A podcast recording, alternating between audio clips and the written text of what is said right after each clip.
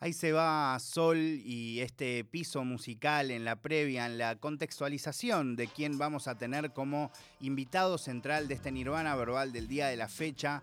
Es Yesan y ya de una y sin solución de continuidad los invito a escuchar la primera parte de la charla con este nerd de la música, con otro nerd de la música que es quien les habla, Fáculos. A ver, vamos, así arrancamos la charla de Yesan con Nirvana verbal. Bueno, amigo, de verdad, un honor. Un honor. Eh, o sea, es muy loco la cantidad de cosas que, en las que he participado, que vos estuviste involucrado, viéndote, o, o que estuvimos juntos en algún lugar, porque bueno, durante mucho tiempo no éramos tantas las personas que íbamos a, a, ver eh, todas estas movidas que, que, hoy son tan, tan eh, fructíferas pero mm, también, por ejemplo, eh, yendo a cuestiones más personales, como cero, cero profesional mi manera de iniciar la charla, pero no me interesa. Em, me acuerdo cuando fui como productor al estudio de Nehuen, el que estaba ahí en esa casa súper eh, zarpada para grabar una nota. De, claro, eh, con Deto, yo como productor de Deto. sí, sí, sí. Y me acuerdo, amigo, que mm, que lo que a mí más me emocionaba de estar ahí, como, eh, era poder estar conociendo ese mundo y de repente hacia el final vos llegás, no sé si te acordás, y para mí era como, wow, ¿entendés? está Tatul, no, y está Tayu, ¿entendés? para mí era loco porque eh, yo soy muy amante de la música, pero sobre todo muy amante del hip hop y, y hay algo que, que, no pasó nunca y que está pasando ahora hace mucho y que por suerte cada vez pasa más, que es esto de, la figura de ustedes, de, que podemos focalizarlo en vos, pero por suerte hay un montón de ejemplos de, productores, ya no solo de beatmakers, ¿no? Eh, que, están como dando como una cosa más conceptual a, toda la música que se está haciendo.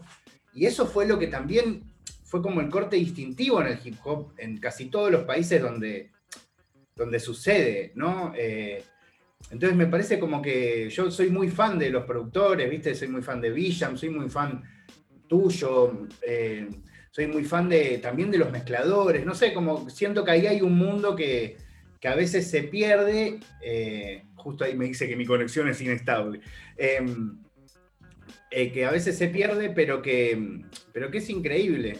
así que de verdad para mí es un, un verdadero honor poder charlar con vos. No, Paco, por favor, muchas gracias. Para mí es un placer también. Eh, ya hace tiempo yo tenía también ganas de charlar con vos porque veía ahí que estabas, viste, eh, se, nota desde afuera eh, lo, que te gusta el movimiento y lo que te interesa realmente. Y, la verdad que re esperaba esta charla y esta oportunidad de poder hablar con vos y, contarte un poco también qué, qué onda este mundo del lado adentro, que es como vos decís, cada vez se está viendo también un poquito más de, de spotlight por así decirlo, a, otras figuras. Y, está bueno, es re interesante porque, bueno, vos más que nada lo sabés, ¿no? La cultura del hip hop es súper rica y, nada, da espacio a un montón de cosas, desde lo musical como lo, cultural. Y, nada, está buenísimo compartirlo y que también la gente entienda un poco más cómo, cómo se van dando estas cosas y, y nada, es súper rico, súper fructífero, así que me pone muy contento y acá dispuesto a, charlar de lo que quieras. Aguante. Bueno, te voy a, te voy a, eh, voy a arrancar por un lado que quizás no, no es el tradicional, pero eh, ayer, antes de, cuando ya estábamos en este mood de, coordinar la charla, me puse a escuchar mucho Posando Tigres, eh, que, ya que ya lo había escuchado, pero también me puse a escuchar la última session que, que sacaron ahí como en esa terraza increíble. Eh, y también me acordé de, que antes de que saliera ese grupo, vos tenías como esa misión y que me parece tan hermosa y romántica, más allá si la conseguís o no, como de revolucionar el rock, ¿no? Eh, sí, la sigo teniendo, eh, la sigo teniendo. Me, imagino, me imagino. Y nada, disfruté mucho, siento que hay muchas cosas extrañas y lindas en Posando Tigres. La voz del chico que canta es muy versátil, como, me, llamó mucho la atención. Eh, también el hecho de que haya dos guitarras, pero que no necesariamente una sea rítmica y la otra sea principal, ¿no? Eh, eh, y, me interesa que cuentes un poco sobre ese perfil, porque me imagino que a veces por tanto laburo le terminás dedicando menos tiempo del que te gustaría, ¿no? Mirá, la verdad que es loco porque también una cosa lleva a la otra. Todo, todo el concepto de, lo que es Posando Tigres, honestamente, inicia hace ya varios años, cuando yo ya había empezado a trabajar con, los pibes, con el Duco, con el Easy, con el Neo, modo Diablo, básicamente y también cuando se había estado en Ewen. Y, empecé a aprender mucho de lo que era este sonido más relacionado a armar baterías o bajos, utilizar instrumentos virtuales o samples, eh, saliendo del formato de, la banda, ¿no? O sea, empecé a entender que, por ejemplo, Modo Diablo es, una banda, ¿no? Y son tres cantantes. Eh, no hace falta tener ni un baterista, ni un guitarrista, ni nada. Y yo vengo originariamente de bandas. Yo toda mi vida tuve bandas, desde los 13 años tengo bandas y, claramente es un proceso de, trabajo muy distinto, ¿no? Y eso es lo que me llamó la atención y, fue como, che, ¿qué pasa si esto lo aplicamos como a otro género también, ¿no? ¿Por qué, eh, si, si, en el rock en vez de poner una batería, un chabón que toca la batería, ¿por qué no ponemos una batería programada? ¿Por qué no ponemos un bajo programado? Eh, podemos encontrar otro universo con esto o no. Y bueno, de a poquito fuimos experimentando y, básicamente Posando Tigres es eso, es como tratar de, tomar, porque el trap, al margen de, ser un género, también es un estilo, ¿no? O sea, uno pone un determinado tempo, una, una determinada figura rítmica y ya es trap, ¿no? O sea, el pop hoy en día se hace trap, el rock, tal cual como es este ejemplo de Posando Tigres, se puede hacer trap eh, cualquier cosa. De, hecho, hay, hay, muchas canciones que tienen como el, nada, como el ritmito del trap, pero que están como que no importa, ¿no? Exacto. Es un, es un estilo y, bueno, yo eso mucho lo aprendí del Duco, que también él, me decía, el trap es, es un tempo, ¿no? Al margen, obviamente, de todo lo que acarrea como, como estilo de vida y como de dónde originalmente sale el trap, pero hoy en día ya el trap eh, se, se, globalizó, ¿no? Y, bueno, pasando a Tigres es eso, básicamente. Es che, bueno, no. Agarremos que el rock es, bueno, guitarras eléctricas. Bueno, pongamos dos, listo. Eh, vamos a sacar lo que, lo que siempre tiene las bandas de rock. Bueno, un bajista, bueno, listo. Bajista, batero, no. No, no. O sea, un batero con una batería así, no, por ahora no, ¿viste? Bajo no. Yo tenía como una obsesión de, de como que siempre sentía que el bajo en el rock obviamente hay excepciones, ¿no? Pero generalmente el bajo continúa siempre la línea de la guitarra, ¿no? Y, como que lo que tenía el trap es que muchas veces el 808, que es como una gota de sublow que cae y te inunda todo un espectro de frecuencia muy interesante, decía, che, bueno, ¿qué pasa si metemos un 808 y ponemos un riff arriba? El 808, lo mismo que el riff no va a poder hacer porque no va a funcionar, ¿no? Porque el 808 justamente es una cosa que te inunda todo. Entonces, ahí empecé a encontrar algo realmente interesante y que me, y que me parecía como con una sonoridad distinta dentro de lo conocido, ¿no? Eh, y bueno, empezamos a explorar bastante.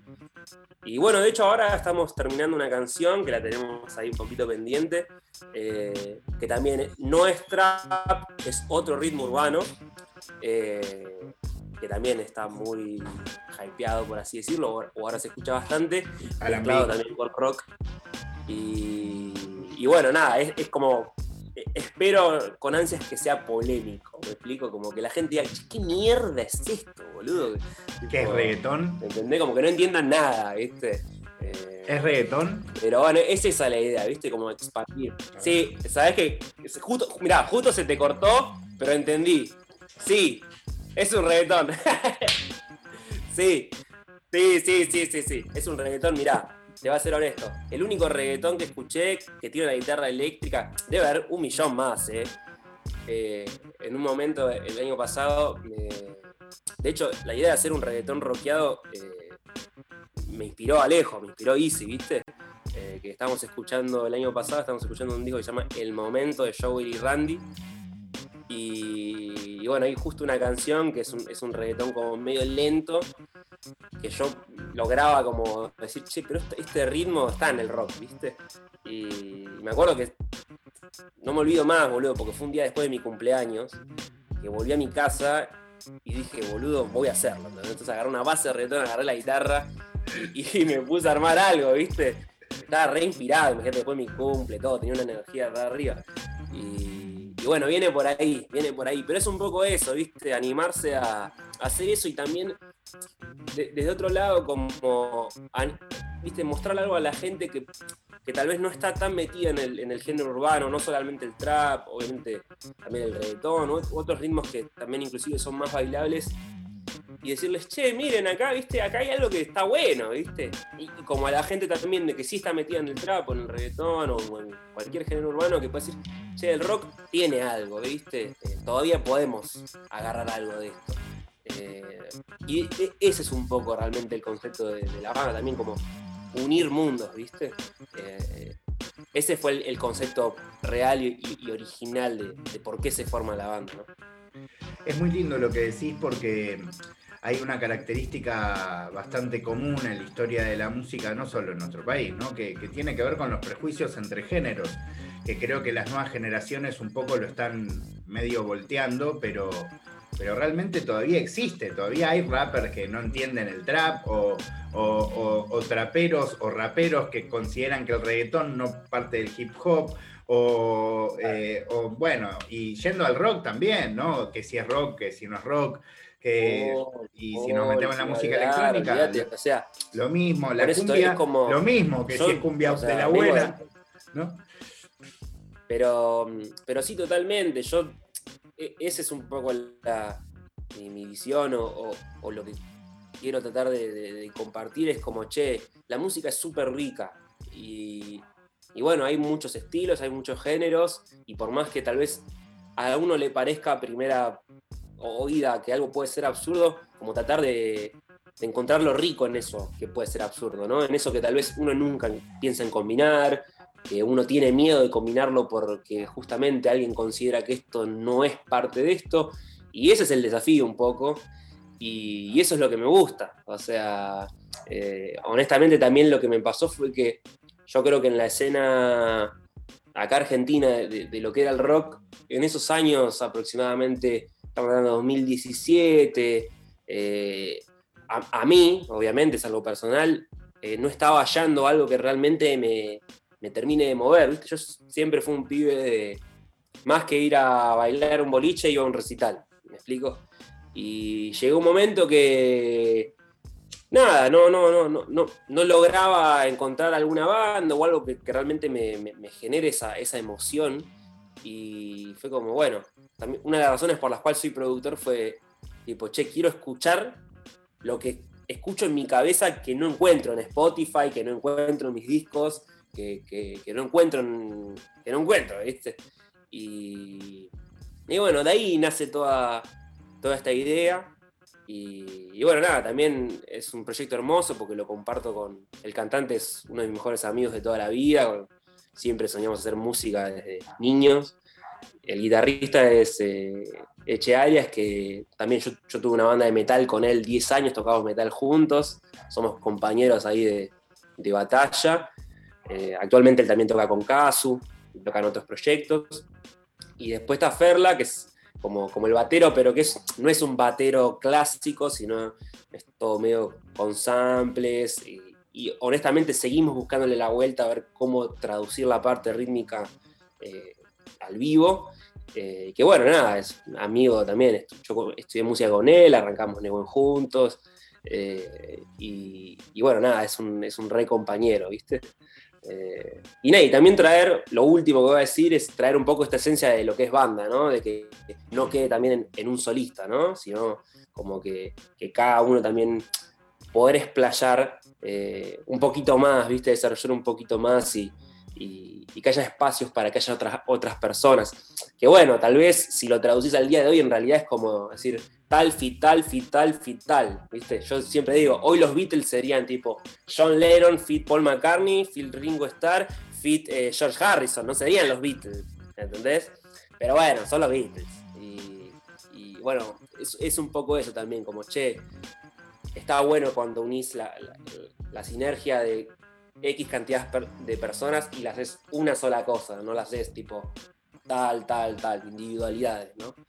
Eh, ¿Sabes lo que, lo que pienso mientras te escucho? Que, que como Posando Tigres llega después de tu intervención en el mundo tan eh, intenso de todo lo que te pasó desde que conoces a los chicos, porque además trabajaste con muchos, eh, que me imagino que muchas de estas cosas que ya querías poner en el rock, ponele, ya la estabas, bueno, ya lo sé porque lo escucho, pero quiero que vos lo cuentes, experimentando con los chicos. Quizás más en un viaje tuyo, quizás a veces sin comentarlo, ¿no? Sí, sí, no, no, no, 100%. O sea, como te digo, o sea, empezar a, hacer música en, el ambiente del hip hop y, el trap en particular, eh, a mí me abrió un mundo y me abrió la cabeza un montón. Como que yo sé que también los pibes conmigo, viniendo de, otro lado, también sintieron que podían explotar un montón de cosas porque tenía tal vez eh, otra percepción sobre lo mismo que ellos escuchan. Y bueno, muchas veces eh, eso, eso es muy, rico, ¿viste? Tener diferentes puntos de vista, escuchar diferentes cosas, te hace pensar, como se dice, ¿no? Afuera de la caja. y eso te da un montón de lugar a, a, expandir cosas nuevas. Pero sí, o sea, es una inspiración total. A mí me encanta el trap, es un género que, con el tiempo lo fui entendiendo claramente cada vez más. Eh, considero también que fui mejorando en, hacerlo y, eso me dio un, montón de herramientas de poder llevar elementos del trap hacia otros lados y, experimentar con, cosas nuevas. Eh, a mí siempre me pasó con el trap que, como te digo, yo vengo del rock y, cuando explotó todo esto, yo nunca, nunca me fue genuino ni, me nació tipo, bueno, ahora soy del trap, ¿entendés? Ahora me pongo pom, el, el busito del trap. no, ¿viste? Yo no, no, no venía de, eso y,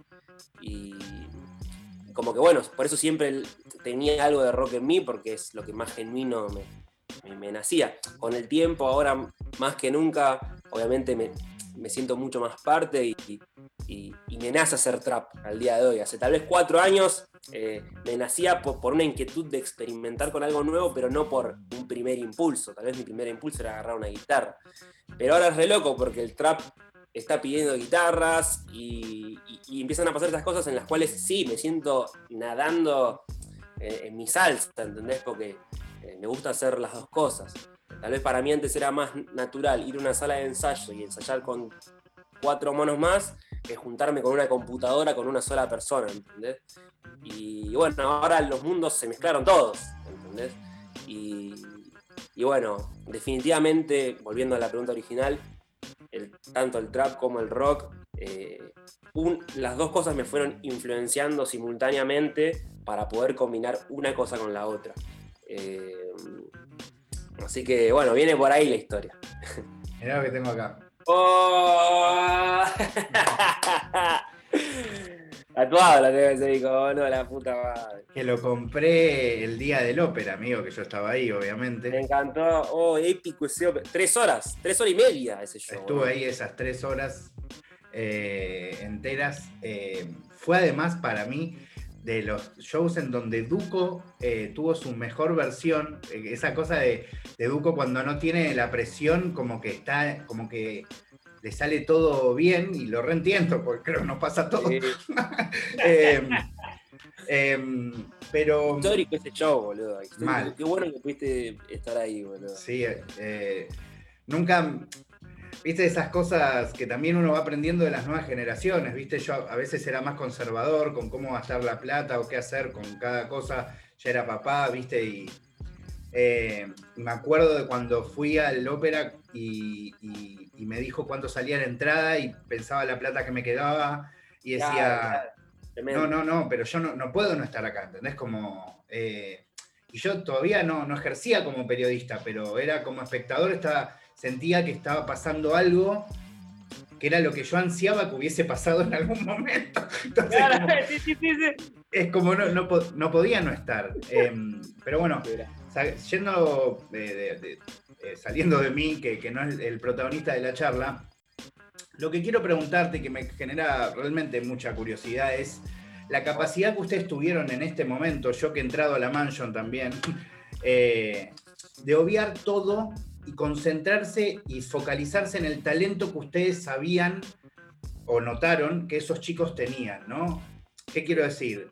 Me imagino en tu caso que venís de eso, de banda, de sala de ensayo, en un horario, un compromiso, que cuando uno no llegaba era un quilombo, y de repente entraron justo además en un momento que es muy distinto al de hoy, pero en ese momento en el que aparecen ustedes, los pibes estaban viviendo una muy intensa y, lidiándola de la mejor manera que podían, y ustedes lograron como separar, y quiero como, sin caer en la cosa de eh, si se drogaba, a mí me, resbala, ¿no? Más en la cosa personal de cómo lograron ese, esa amalgama de repente con todo lo que le estaba pasando ahí y acá, porque lo mágico que tiene este disco es que es literal una crónica, o sea, cuenta todo lo que bebía. ¿Cómo es que logran ¿no? conceptualizar con gente que estaba en esta? ¿no? Es, eso me parece increíble. Mirá, eh, yo creo que, o sea, hay un factor que igual es como, no sé, eh, místico, mágico, que es que se dio, ¿no? O sea, vos te puedes cruzar con esta gente y tal vez no, no, tenés un, eh, un, afecto, no sé, no, no pasa nada entre las personas, ¿viste? Pero eh, yo creo que ese disco, o sea, nosotros veníamos, nosotros cuando los conocemos a los pibes en, la mansión, eh, bueno, ese, ese primer día, para que te des una idea, o sea, grabamos pastel con Nutella, estábamos con Oniria, estaba Tayu también, estábamos ahí los tres, y fue como, bueno, eh, en ese momento Oniria, él, es, él, ya venía con un gran bagaje de hip hop, ¿viste? Él es muy fanático de Kendrick y de un montón de raperos, pero siempre en inglés, ¿viste? Y yo venía mamando mucho hip hop en español por los pibes, o sea, a ver, honestamente no sé si el hip hop, pero lo que es el hip hop y el, y el quinto, ¿viste? Yo, claro, te escuché que, vos fuiste el último año que iba seguido. Sí, Fui todos los quintos del último año. Fui todos los quintos. Eh, y porque a mí me, me, explotó el cerebro, yo no lograba entender. Me, cómo... me pasó igual, amigo, así que te, te reentiendo. Es eso, no, no, no lo entendía. O sea, a ver, lo entendía, pero no lograba decir, che, ¿cómo todo el mundo ¿Por qué no está acá todo el universo? ¿Viste? ¿Por qué están todos acá? Y lo loco de, de, ir a un momento que esto mucha gente no lo debe poder entender que, íbamos y no escuchábamos lo que pasaba. O sea, estábamos ahí, pero no escuchábamos las rimas. teníamos que después volver a casa y buscarlo en YouTube. Pero igual nos quedábamos ahí tres horas para ver qué estaba pasando. Olvidate, es que para mí era, era, un fenómeno increíble, o sea, no lo podía creer y me parecía, a mí me contaba, no sé, mi novia me decía, eh, che, boludo, en el colegio de mi, sobrina, onda, los pibes se ponen a rapear en el recreo. Y yo decía, no, boludo, esto es increíble, ¿entendés? O sea, no lo puedo creer. Eh, yo cuando estaba en el recreo, no sé, jugaba a la mancha y ahora los pibes están rapeando, ¿entendés? Están haciendo música. Digo, es una locura. Entonces, y mi primera inquietud con esa fue, che, ¿y estos pibes qué, temas tienen? ¿Qué música hacen? ¿Viste? Yo la verdad, a la unilla le decía, y al Ferla también le decía, guacho, vamos a ver estos pibes porque es acá, boludo, hay que hacer esta música, ¿entendés? Y claro, me, encontré con que en realidad el freestyle y la música son disciplinas eh, eh, distintas, o que los pibes lo veían desde un lugar muy separado, ¿viste? No es lo mismo, definitivamente no era lo mismo. Y, y creo que, o sea, como te digo, yo sin conocerlos a ellos, ¿eh? eh ya pensaba, che, esto va a ser el, futuro, esta es la gente que va, que va a hacer música. Eh, yo ya lo percibí de esa manera, pero bueno, tal vez ellos mismos, como te decía, no tenían un tema fuera, ¿entendés? Entonces, Totalmente. creo que ya de alguna u otra manera eh, ellos venían buscando querer concretar eh, desde este lado musical. Y, y, bueno, a mí naturalmente me nació decir, che, bueno, pero estos pibes tienen que, los tienen que escuchar. Yo sentía eso, como a mí con Alejo siempre me pasó lo mismo, decir, eh, más en ese momento decir, che, ¿cómo no escuchan a este pibe, boludo? Onda, es, onda, no se puede creer, o sea, fuera de serie, un distinto totalmente. y, como que, no es que me daba bronca, pero no lo entendía, boludo. Decía, che, pero ¿qué, soy yo el único, ¿entendés? Loco, que, le vuelve loco. Este chabón no puede ser, boludo, ¿entendés? Qué flash, y, y, bueno, de alguna otra manera, eh, creo que esa energía ya llevó a que el día que nos conocimos, como te digo, se pudo concretar algo. Eh, Pastel con Nutella. lo que entiendo es que cuando vos llegás ahí ya más allá de lo que pasara, vos ya sabías que ahí estaba el futuro y no importaba que pasara y vos querías estar ahí. Eh, entiendo bien. yo creo que se, no sé, como un año después, creo que estábamos en España con, el Duco y con el Isi. Y estábamos caminando ahí una noche y le dije, che, le dije a Lisi, le dije, amigo, yo te tengo que confesar, yo fui a todos los quintos, boludo, tipo, todos los últimos quintos del año yo los fui a ver y, y no podía creer lo que estaban haciendo. Y él me decía, sí, boludo, yo, me dice, yo sabía que detrás de toda esa gente que estaba había un, par de personas que estaban entendiendo qué estaba pasando, ¿entendés? Y una locura, una locura.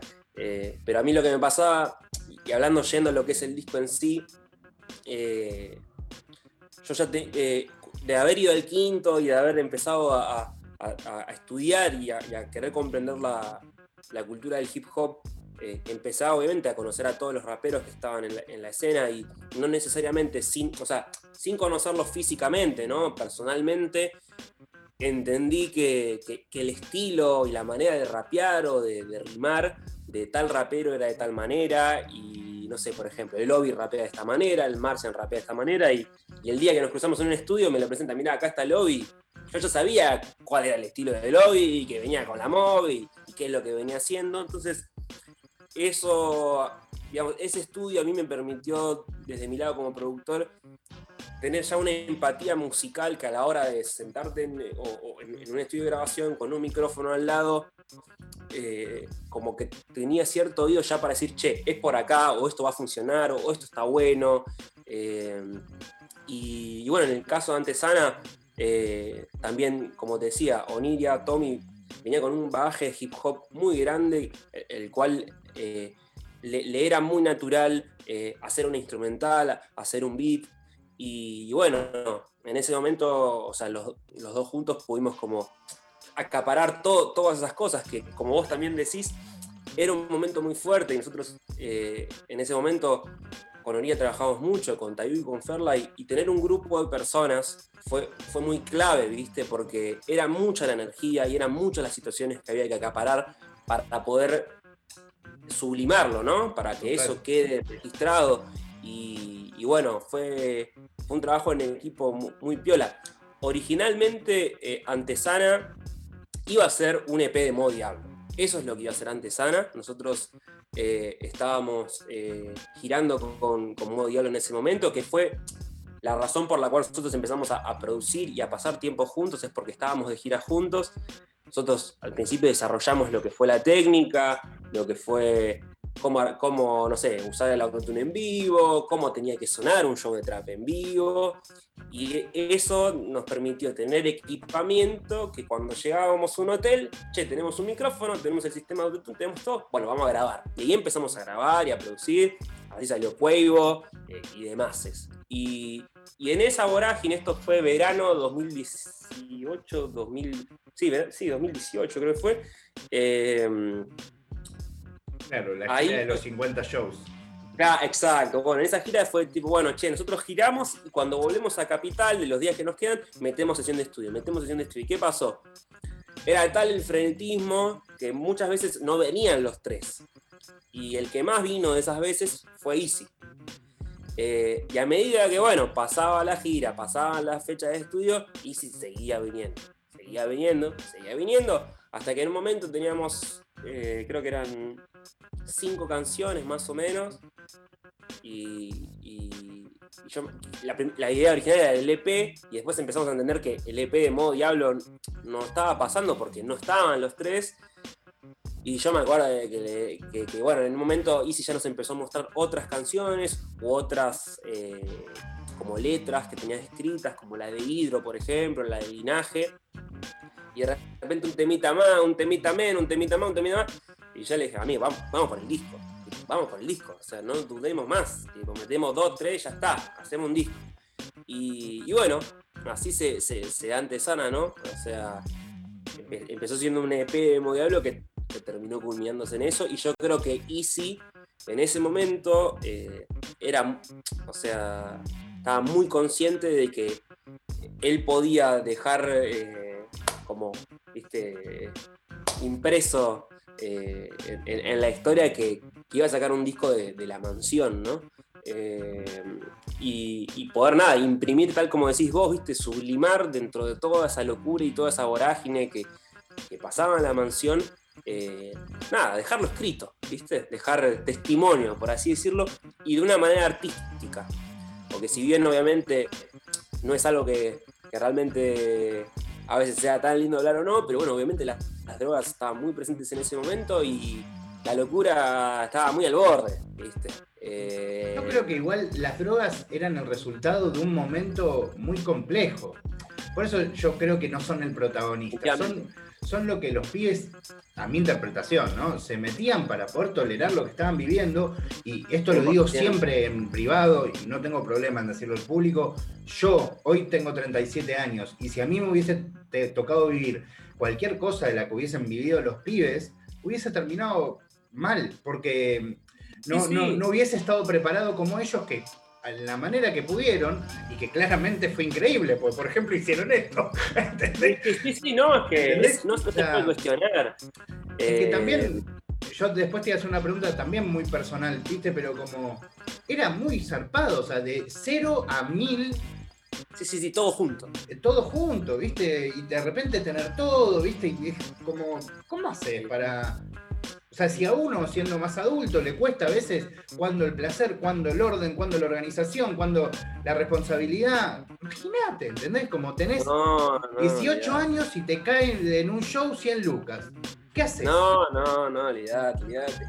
Por eso, por eso eso es lo que digo, como que también eh, realmente, eh, bueno, vos, o sea, la etapa de ese disco se ve, eh, son peluches, ¿no? Son juguetes y, que en realidad tapan una lápida, ¿no? O sea, que es la lápida de la mansión que se ve después en, en Tamoloco y también creo, no sé si en, el disco está o adentro del disco está. Eh, pero bueno, fue, o sea, son juguetes, ¿no? Son niños. O sea, es como como entender también eso, ¿no? Viste, los estadios de la vida, ¿no? Uno es niño y va creciendo, y cuando sos nene jugás con los juguetes y te, te inundás de un mundo, y después cuando creces tenés que desapegarte de eso y entender que la vida no son solamente juguetes, ¿no? Sino que hay otras responsabilidades y hay otras cosas para hacer. Y, y bueno, Antesana creo que eh, en el caso de Easy fue como, bueno, esta fue mi primera etapa con, eh, musical, por así decirlo, ¿no? Sí, lo que yo siento de todas maneras es que este disco no solo fue bisagra para Easy, para ustedes, ¿no? Pero creo que fue muy inspirador para toda la escena en general. O sea, cuando, cuando todos vieron que alguien hizo esto, era como, ah, alguien hizo esto. Sí, o sea, es posible hacerlo. Es si es posible hacerlo, yo también lo puedo hacer. No, ni hablar. De eso también eran muy conscientes, como decir, che, por eso yo en su momento me acuerdo que había insistido con la idea del disco y al toque agarramos viaje todos porque era esa, ¿entendés? Eso es lo que había que hacer, o sea, era un género que estaba en auge y, y encima, bueno, qué, eh, o sea, muy, no sé, qué mejor que uno de los pioneros, siendo Easy, obviamente uno de los creadores del quinto, eh, poder justamente hacer ese paso, ¿no? De lo que hablamos del freestyle a la música y qué mejor hacerlo un 11 de noviembre, o sea, ahí es donde son esos, esas cosas que, yo creo que realmente tienen un valor eh, artístico y personal muy grandes, ¿viste? Eh, por eso hablo de, ciclos, ¿no? No es joda que si un 11 de noviembre terminó algo, abrir una puerta tanto para él como para un montón de gente, un montón de, chicos que, y chicas que, que flashan con este movimiento y que sueñan con poder hacerlo, viste, como que bueno, que esa misma fecha abrir esa puerta. Y, y bueno, me parece que ese disco tiene, tiene mucha magia de ese lado. Y creo que fue como te decía al principio de, lo de la pregunta, hubo una sinergia ahí de, ambas partes que, yo creo que en, el inconsciente que, se armó ahí de esa unión, estaba buscando que, un disco así pase o que pase algo realmente que, marque un cimiento, ¿viste? Eh, por eso, bueno, es, irrepetible, honestamente, es, es, eso, que tenés ahí entre las manos.